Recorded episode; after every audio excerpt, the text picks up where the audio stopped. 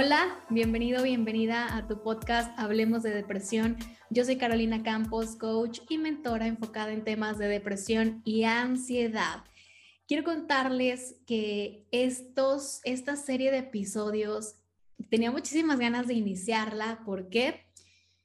Porque desde mi experiencia que visité uno y otro y otros psicólogos por ahí, yo me quedaba como con dudas de por qué uno es tan diferente del otro hasta que después eh, pues comprendí que cada uno tiene un enfoque distinto y pues me di a la tarea de buscar algunos psicólogos especializados en las diferentes áreas para que nos puedan contar y explicar de qué trata cada una de ellas y que ustedes puedan identificar con la que más les guste, puedan ir con quien más resuene en lugar de estar como yendo de uno a otro lugar.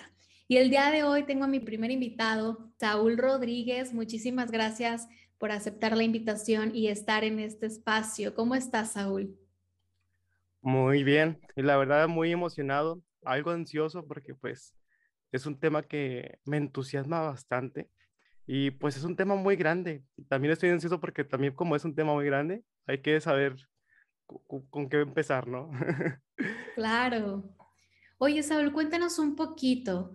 Eh, eres también de aquí de Monterrey, ¿cuántos años tienes? Cuéntanos un poquito de Saúl.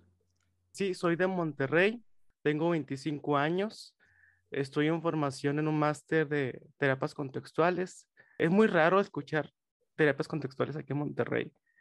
Lo tomo en un, en un máster de España, precisamente, entonces...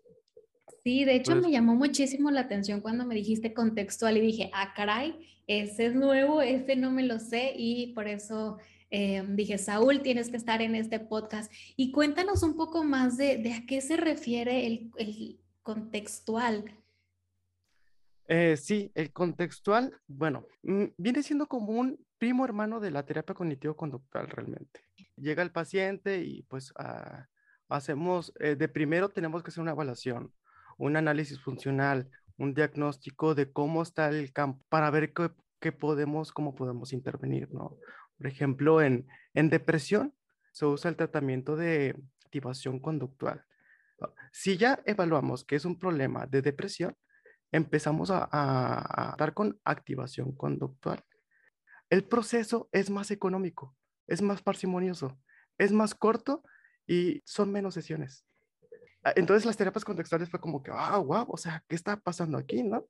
Eh, y, si, y si el problema no está dentro de la persona, y si el problema está en el contexto, está en el ambiente, entonces por eso terapias contextuales. Ándale, ya, ya, ya entendí como el punto. Entonces, una terapia contextual básicamente es el entorno de la persona. Vamos a ver qué cosas de tu entorno son las que te están afectando y desde ahí se van haciendo cambios. Claro, claro, porque si te y, y empezamos a tener como una tipo un replanteo acerca de las creencias, por ejemplo, las creencias irracionales, que se ven bastantes en cognitivo-conductual, ¿no? Oye, ¿y, ¿y si realmente esto no es irracional? O sea, ¿y si realmente este el paciente que tengo aquí en consulta, eh, o la persona que está aquí en consulta, mejor, me, gusta mejor decir persona que, que, paciente, ¿no? Y si la persona que está aquí en consulta, eh, lo que piensa es realmente normal, o sea, porque no sabes cómo ha vivido, esta persona, ¿no? Con quiénes se ha criado. A ver, si yo viviera igual, o sea, si yo tuviera los mismos padres y, y, y naciera bajo ese, ese contexto socio, socioeconómico y, y, en ese país tan problemático, yo pensaría en que la vida no vale nada. Es muy legítimo pensar así. Qué padre. Entonces, bueno, haciendo como aquí un resumen de lo que nos cuentas, sería, ustedes, eh, bueno, la terapia contextual se enfoca en cómo se desarrolló la persona desde la infancia, todo lo que ha vivido, su entorno, tanto a lo mejor religioso, eh, económico, familiar, escolar, etcétera. Eh, y sus creencias, porque a mí me encanta el tema de creencias. Fíjate que pues yo sí me he dado cuenta que tienen demasiado que ver influyen mucho en la mente de las personas. Entonces, por ejemplo, ya, ya identificar, ya eh, identificaste cuál es como el contexto. Ahora, ¿qué tipo de herramientas pudieras utilizar con las personas para poder ayudarlos a salir de esa depresión o de esa ansiedad? Primero que nada, esta, esta filosofía bastante importante. El, el, problema no está dentro de ti. Estás en una situación de depresión. No, no es que tengas depresión o algo por dentro, no. Eh, la situación, estás encerrado, como si quien decirlo, estás encerrado. hacerle también ver al paciente este, su propio análisis. O sea, cómo se está comportando, qué influye, qué variables influyen para que tú te comportes y tengas eh, esta situación de depresión. La depresión se ve no tanto como una causa, sino como la consecuencia de. Pues empezamos a, a, trabajar, si es un problema de depresión, con, por ejemplo, con activación conductual. ¿Qué podemos hacer? Empezar a, a graduar actividades, a fijar objetivos realistas para el paciente, ¿no? O sea, eh, objetivos o actividades que sean valiosas e importantes para la persona que viene a, la consulta y empezar a, graduarlas.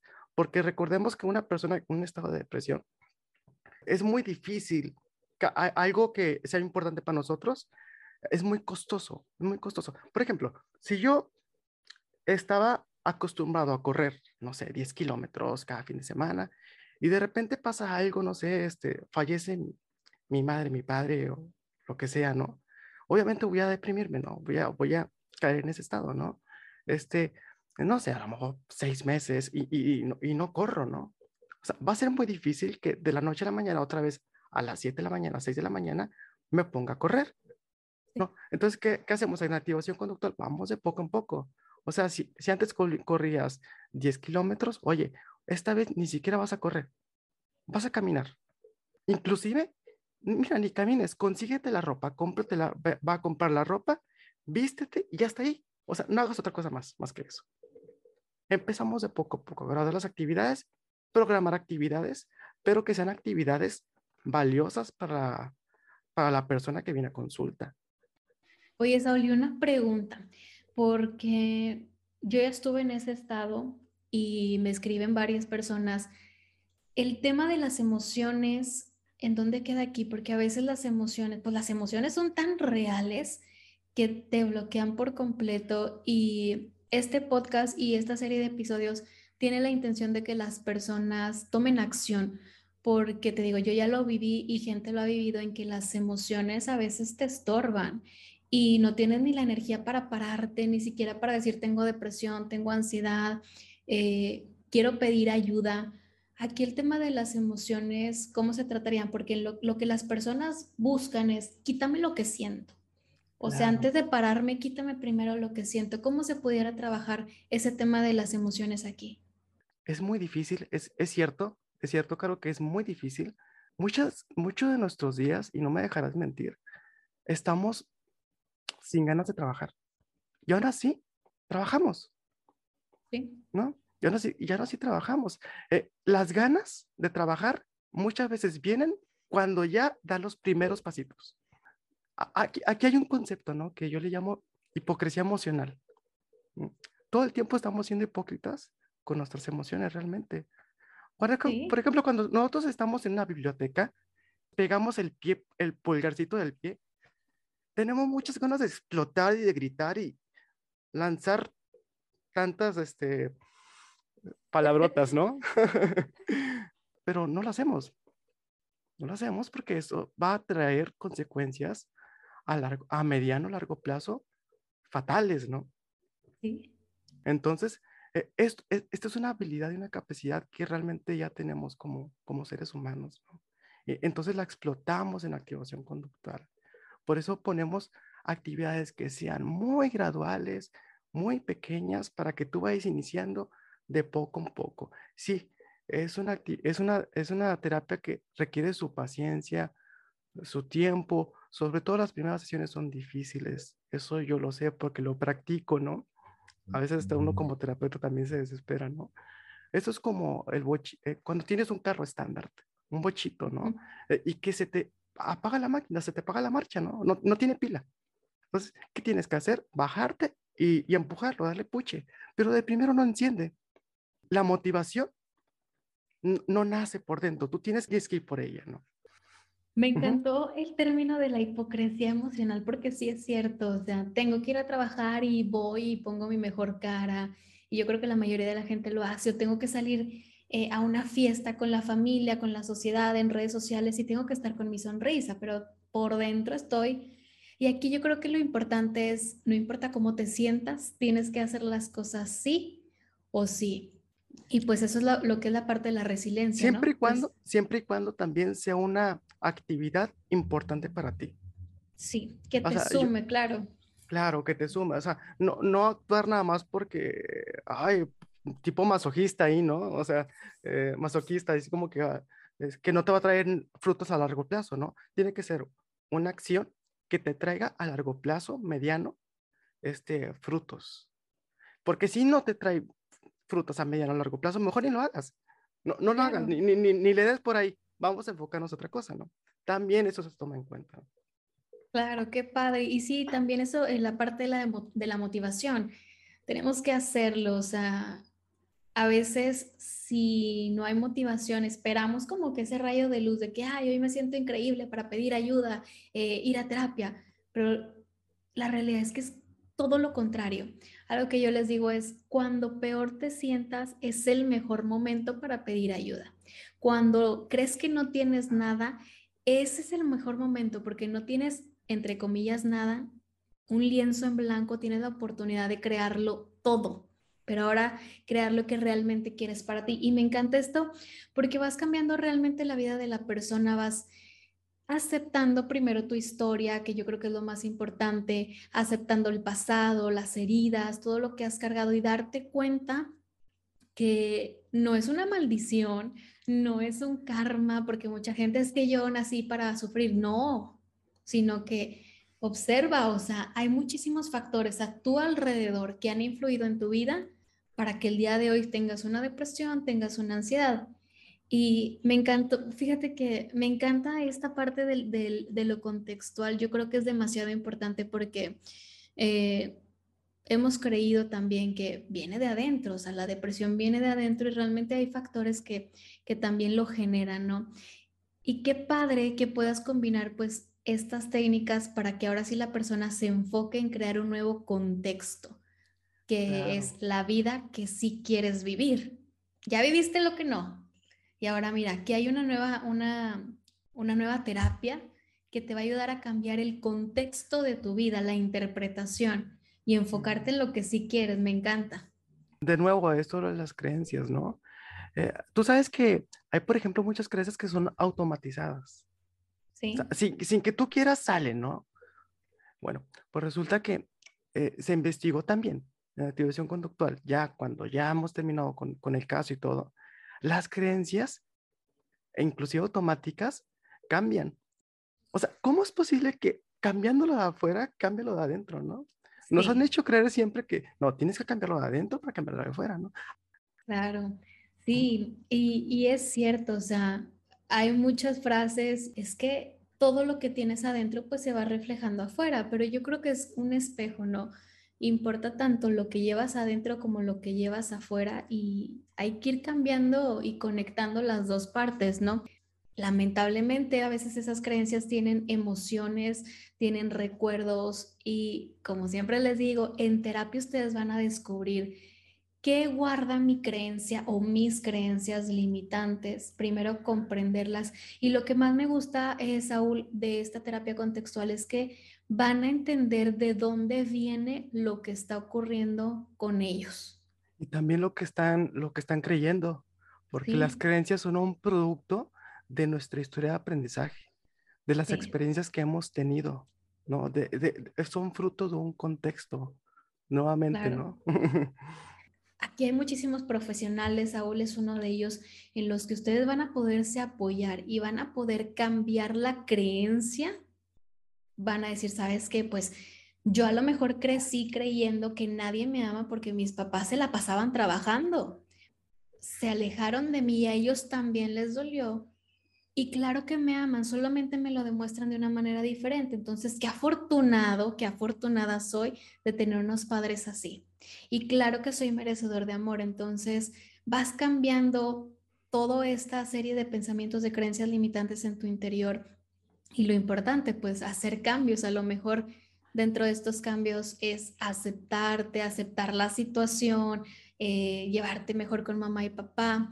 Entonces yo creo que, que esto es de lo que justo lo que tú nos estás platicando. Primero, pues entender y comprender de dónde viene lo que soy el día de hoy y aceptarlo. Y ahora sí, estoy listo para comenzar a hacer cambios. Para mí, eh, el cambio es sí o sí. Y, y, es a lo que tú nos estás invitando con este tipo de terapia, con la terapia contextual, hacer cambios en tu vida para que puedas disfrutarla, que es lo que todos queremos. Y súper importante, o sea, hago énfasis en cambios. Oye, Saúl, y cuéntame un poquito, ahorita que me decías que las terapias son más cortas, ¿hay algún promedio de, de un máximo de terapias o es dependiendo de cada caso?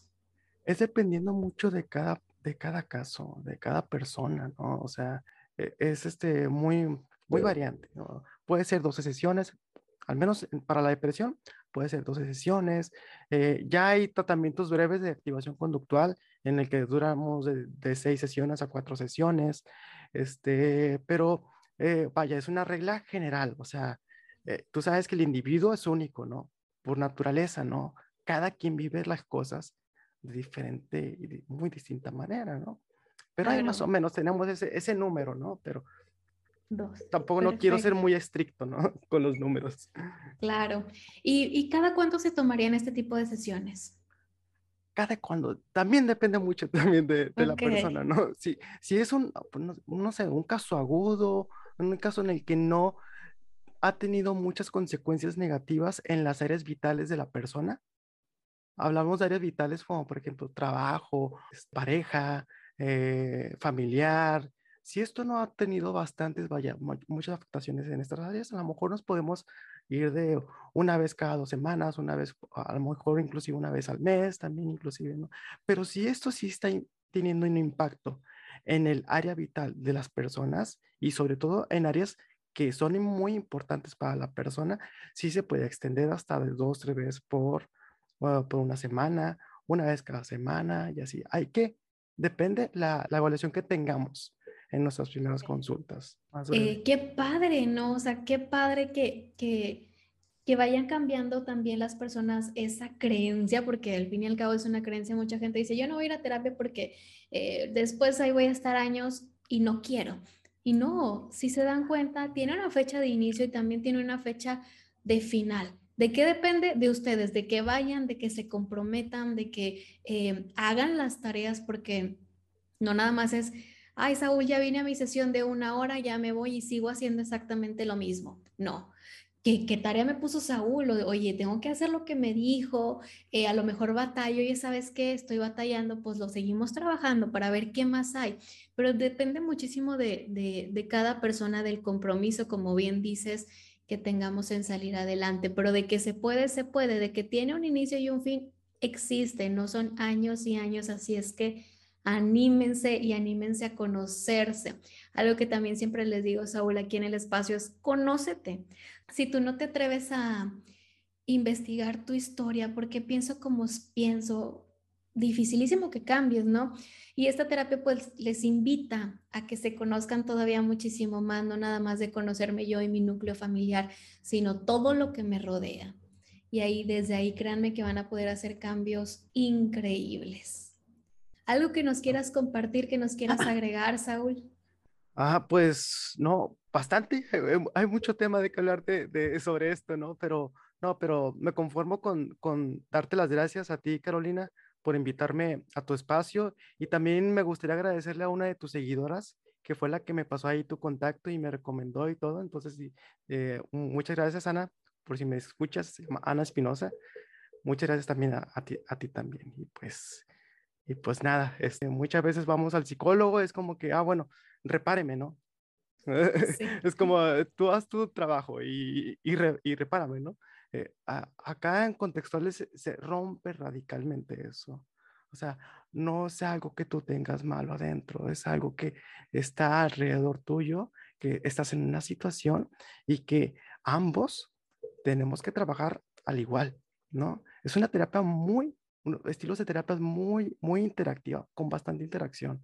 eh, no solamente platicar, no solamente este, eh, conversar, conversar y todo, ¿no? Entonces es una, terapia, una, terapia, muy dinámica, se la recomiendo en, en, dado caso que están pasando por una situación así, ojalá no, pero pues ahí, aquí está esa propuesta y cualquier cosa, de dudas o algún comentario acerca de los estudios o, o, o, más bibliografía o algo por el estilo, pues les puedo compartir ahí mis redes sociales, mi, mi correo y con todo gusto pues respondo todas sus preguntas, ¿no? Claro, muchísimas gracias, Saúl. Oye, compártenos por favor eh, tu contacto. Tú das sesiones en línea también, ¿verdad? En línea y presencial acá en Monterrey.